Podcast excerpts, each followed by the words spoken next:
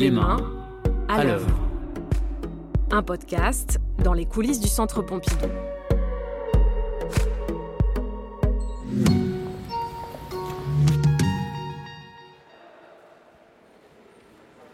Souvenez-vous, on va aller là-bas. À gauche, pour s'enfoncer dans, sous la piazza. Bonilly Jean-Philippe, je suis archiviste au Centre Pompidou et j'ai 51 ans. Là, on va sous la piazza, c'est-à-dire qu'il y a un grand couloir qui longe toute la piazza supérieure, sous les arbres, et qui n'est absolument pas sous le centre. Et dans ce grand couloir, eh bien, il y a les 3 km d'archives. Il y a 3 km d'archives ici. Voilà, 3 km d'archives papier. Et nous avons également euh, les gigaoctets et téraoctets de données. Mais là, on va passer par les escaliers. Et là, actuellement, on se trouve sous l'atelier Brancusi. Et donc, on est en train de monter vers la partie supérieure de la piazza.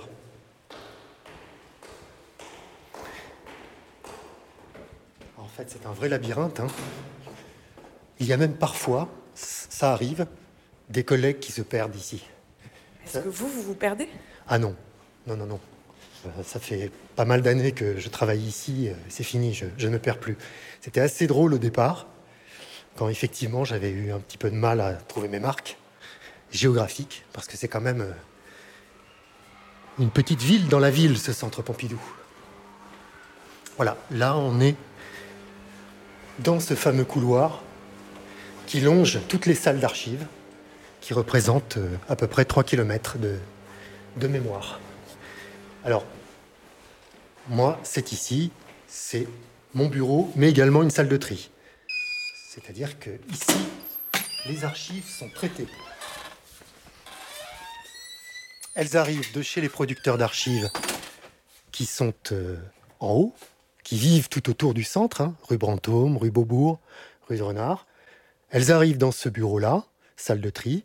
Elles sont traitées, c'est-à-dire triées, euh, classées, inventoriées, décrites, et ensuite intégrées dans les magasins d'archives qui sont à côté. Là, je crois qu'on a des archives qui sont dans des cartons. Alors là, ce que vous avez en face de vous, c'est une palette de 20 cartons déménageurs qui vient d'arriver. Nous avons récupéré ces archives euh, au service design. Et euh, vous avez euh, oui, 15 ans de production design là à traiter, qui a été en partie traité par les collègues du design, mais que nous allons devoir euh, reclasser un petit peu avant de les intégrer dans les magasins. Donc là, en face de vous, c'est oui, à peu près 15 ans de mémoire du service design.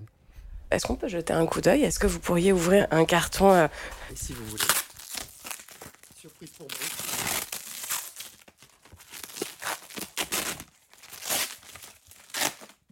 Voilà, j'ouvre le premier dossier, je le découvre avec vous. Sélection Fonds national d'art contemporain. Vous avez des listes euh, d'œuvres, des documents de travail. Je découvre. Euh, je pense que là, il y a beaucoup à éliminer, puisque c'est de la recherche documentaire. Il faut savoir une chose, un archiviste n'est pas là que pour conserver. Un archiviste doit savoir éliminer. C'est-à-dire que, bien évidemment, quand vous travaillez dans une institution comme le Centre Pompidou, je vous laisse imaginer la quantité considérable de documents et de données numériques produites au quotidien. Donc vous, vous êtes formé pour globalement savoir ce que l'on doit éliminer de ce que l'on doit garder pour le patrimoine. Un archiviste est là pour collecter la production quotidienne des agents qui font le Centre Pompidou dans le cadre de leur activité. C'est tout ce qui fait le Centre Pompidou, toute son activité. Et donc, dans ces 3 km, vous allez avoir, par exemple, des documents financiers. Bien évidemment, dans le même temps, vous avez d'autres archives qui, elles, ont une valeur patrimoniale. C'est-à-dire que ce sont des archives qui ne seront jamais éliminées. Elles ont une valeur historique. Exemple, comment produit-on une exposition en 1985 Par exemple, euh, des expositions emblématiques depuis euh, la naissance du Centre Pompidou, même avant son ouverture, jusqu'à nos jours. J'ai des demandes euh, chaque semaine de consultation sur des manifestations depuis les années 70. des gens qui viennent de l'extérieur. Nous avons une page sur le site web du Centre Pompidou, une page qui présente le pôle archive et notre fonction. Il ne faut pas oublier une chose, l'archivage et les archives dans les institutions publiques, c'est-à-dire la fonction publique d'État et la fonction publique territoriale et hospitalière, les archives, c'est une obligation. Ça, très peu de monde le sait. Donc, sur cette page web, nous présentons le pôle archive, ce que l'on trouve dans les archives, et on en profite également pour expliquer que ce droit de consultation pour le citoyen, eh bien, il est fondamental dans une démocratie. Vous accueillez, vous recevez des demandes externes. Oui, tous les jours. Il y a une conservatrice du patrimoine la semaine dernière qui est venue consulter les dossiers de travail préliminaires à la naissance du centre Pompidou-Metz parce que cette conservatrice du patrimoine souhaite faire naître un musée du cirque. Et donc, cette personne consulte les grands dossiers des dix dernières années euh, afférents à la, naissance de grandes institutions culturelles. Voilà. Donc elle est venue euh, s'imprégner de, ça aux archives. Ça, c'est un exemple. Après, vous avez des choses euh, beaucoup plus classiques. La semaine dernière aussi, nous avons eu une consultation sur une grande exposition dans les premières années du Centre Pompidou qui s'appelait Paris-Moscou.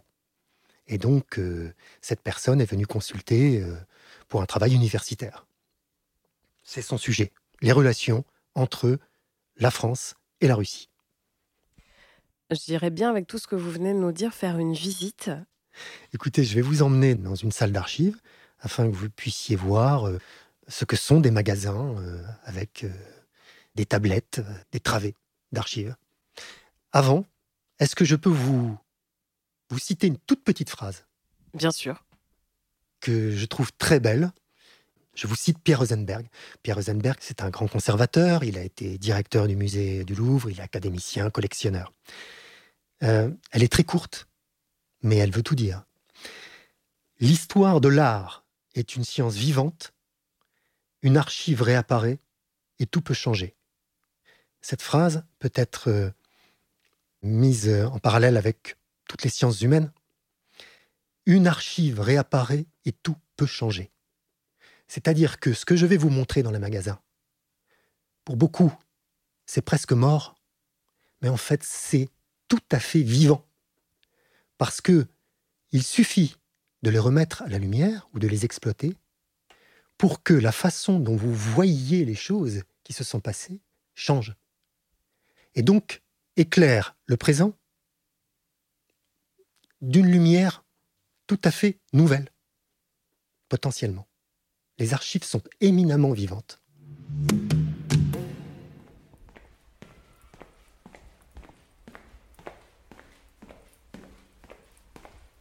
Sous cette piazza, cette partie supérieure de la piazza, il y a différents magasins d'archives qui nous permettent de conserver les documents euh, papier, en l'occurrence, selon euh, des normes très spécifiques. Pour la conservation sur le très long terme, bien sûr. Donc là, on va rentrer par exemple dans la salle numéro 4.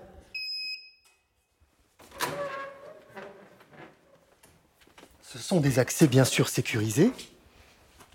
Seules les personnes de la sécurité et les archivistes peuvent rentrer. Donc comme vous le sentez, euh, il fait relativement froid parce qu'il faut que les documents soient conservés selon des normes spécifiques, comme je vous le disais. Alors là, on a en face de nous euh, ce que l'on appelle des travées avec euh, des boîtes d'archives qui montent jusqu'au plafond. Là, on a un exemple parlant de ce que l'on peut conserver dans les archives. La diversité de la palette de ce que l'on conserve. À droite, vous voyez des bordereaux de caisses. Ce sont des archives financières qui sont destinées à terme à l'élimination. Pourquoi les garde-t-on ici Parce que il va y avoir un contrôle.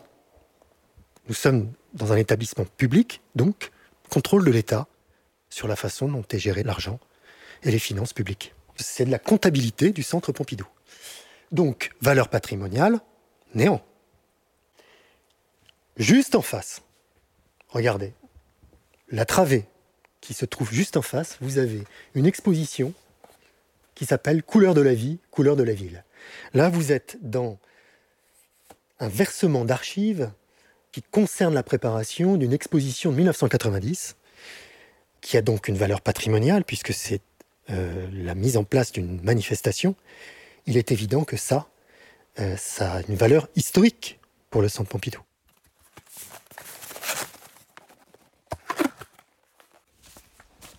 Là, j'ai ouvert la boîte qui s'intitule Couleur de la vie, couleur de la ville. Et vous avez les dossiers de préparation de l'exposition. Là, une fiche d'analyse, par exemple, qui a trait à cette manifestation, qui vous explique ce qu'est l'exposition. Juste derrière, projet urbain prospectif sur les quartiers anciens. Vous ouvrez, vous avez encore les documents de préparation, etc. Je découvre en même temps, puisque je n'ai pas, bien sûr, la mémoire euh, informatique euh, qui permet de, savoir tout ce qu'il y a dans chacun des dossiers, vous pensez. Dans le même temps, maintenant, là on est en 90, donc sur une production essentiellement papier. Maintenant, lorsque l'on fait une recherche sur des manifestations, par exemple, on aura des documents papier dans ces salles, mais également nous renverra à des documents nativement numériques. J'ai fait des, des études d'histoire au préalable. En France, pour devenir archiviste, au préalable, il faut passer par un cursus euh, d'histoire. C'est le grand classique. Donc études d'histoire à Tours, et puis spécialisation en archivistique euh, à l'université de Haute-Alsace à Mulhouse. J'étais archiviste dans un département, au service historique de l'armée de terre, et puis un petit peu dans le privé. Et pour tout vous dire, j'ai simplement répondu à une annonce qui venait du Centre Pompidou, je cherchais quelque chose de très spécifique. J'avais envie de travailler dans un endroit euh, qui avait une identité très forte. C'était le Centre Pompidou qui vraiment euh, correspondait à cette recherche à cette époque. Et eh bien, je suis toujours là. Et si on m'avait dit ça, je ne l'aurais pas cru. Pourquoi vous dites euh, si on m'avait dit ça, je ne l'aurais pas cru? Parce que plus de 15 ans, c'est quand même pas négligeable. Ici, dans cette institution, en tout cas pour moi, c'est tout à fait impossible de faire le tour de la question et de s'ennuyer. Parce que le Centre Pompidou, c'est une telle machine qui bouillonne d'idées, de production. Il y a tellement de métiers différents, d'interlocuteurs différents, que je suis perpétuellement presque en remise en question.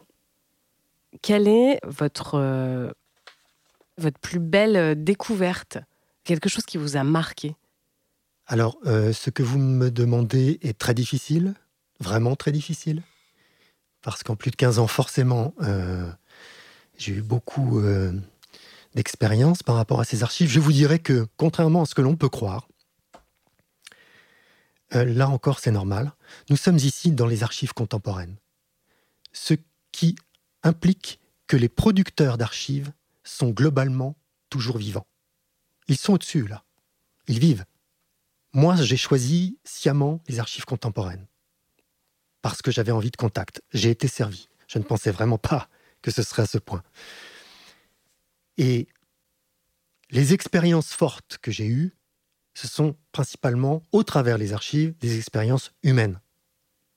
J'ai été contacté par un, monsieur qui est très âgé, qui euh, me dit avoir participé à la mise en place du concours du jury euh, de 1971. La mise en place matérielle, j'entends. Je prends une, voiture euh, et je vais chercher euh, les archives chez ce monsieur, à côté de, Dreux. Je suis reçu par un monsieur âgé, oui, effectivement, avec sa femme, et je me rends compte que je suis très attendu. Ce monsieur est là parce qu'il sait qu'il va partir, donc il ne veut pas que ces quelques dossiers soient jetés. Il veut que ça revienne au centre Pompidou. Et donc, il m'explique. Il me dit voilà, j'ai été chargé par la délégation qui s'occupait du concours de 1971 de mettre en place matériellement les 681 plans qui ont été proposés par les, les équipes internationales. Il faut savoir que ces plans faisaient plus d'un mètre cinquante sur presque deux mètres. Concours d'architecture pour le centre. Choisir quel allait être le lauréat parmi les 681 équipes. Donc ce monsieur m'explique comment s'est déroulé le concours. Moi j'écoute euh, bêtement, hein, croyez-moi, hein. et je vois les dossiers sur la table. Il m'explique comment étaient maintenus les plans euh, en l'air afin que le jury, avec Jean Prouvé entre autres, passe devant chacun des plans pour les noter. Je vous passe les détails, hein. quatre heures je suis resté. Et il me dit, je vais vous raconter une anecdote. À la fin du concours, lorsque le plan de piano Rogers et Franchini est choisi, Georges Pompidou, président, en 71, demande à voir le plan. Lauréat. Il ne faut pas oublier quand même que c'est un projet porté par Georges Pompidou. C'est un rêve qu'il porte. Donc la voiture présidentielle arrive, c'est ce monsieur qui m'explique tout ça. Hein. Georges Pompidou arrive dans la, dans la salle, tout avait été fait pour que, en bout de salle, soit présenté le projet lauréat. Donc Georges Pompidou regarde certains plans, 30 ont été primés. Et vous avez tout le jury qui suit et la délégation qui suit Georges Pompidou. Il arrive devant le plan, lauréat, et il regarde, et il dit, je n'aurais pas choisi celui-là.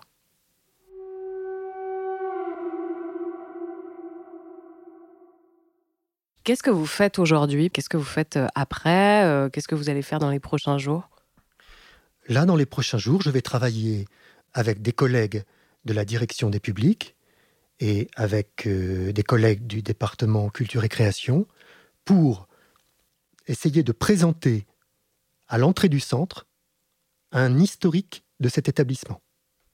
Présenter des photographies emblématiques, présenter des extraits de films de la construction du centre et essayer de présenter une maquette. Dans le même temps, je vais répondre euh, avec mon collègue à des demandes de consultation sur place, mais également beaucoup de demandes de consultation envoyées euh, à distance. Qu'est-ce qui vous plaît dans votre métier fondamentalement? Pourquoi vous vous levez le matin? Pourquoi je me lève le matin Là, là, c'est vaste. Hein. Euh, d'abord parce que je sais que, très humblement, je vous assure, en restant à ma place, hein, nous sommes des passeurs de mémoire. Et je ne sais pas pourquoi, depuis que je suis enfant, c'est important pour moi. Ça n'est pas du hasard d'avoir fait des études en histoire. Bon, nous passons la mémoire, oui, simplement. Pourriez-vous nous parler euh, d'une œuvre qui est exposée au centre, qui vous touche, qui vous fait quelque chose? Euh, Quand je monte au cinquième étage, que j'arrive sur la terrasse du musée, si vous vous approchez, vous avez effectivement cette vue sur Paris, qui est euh, incroyable.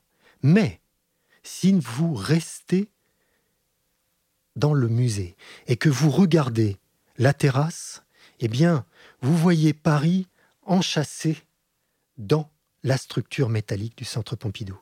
Vous voyez Paris encadré par l'escalator, par les poutres maîtresses, par les gerberettes. En fait, c'est comme un tableau le centre Pompidou, pour moi, est comme un tableau avec cette vue sur cette magnifique ville. À chaque fois, je me rends compte du génie de ces trois architectes.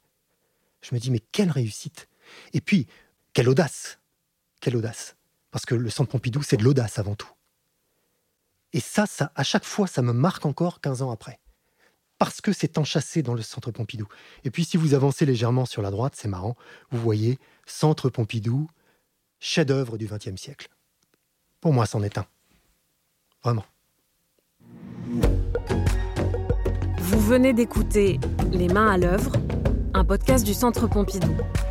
Merci et à bientôt pour une nouvelle rencontre.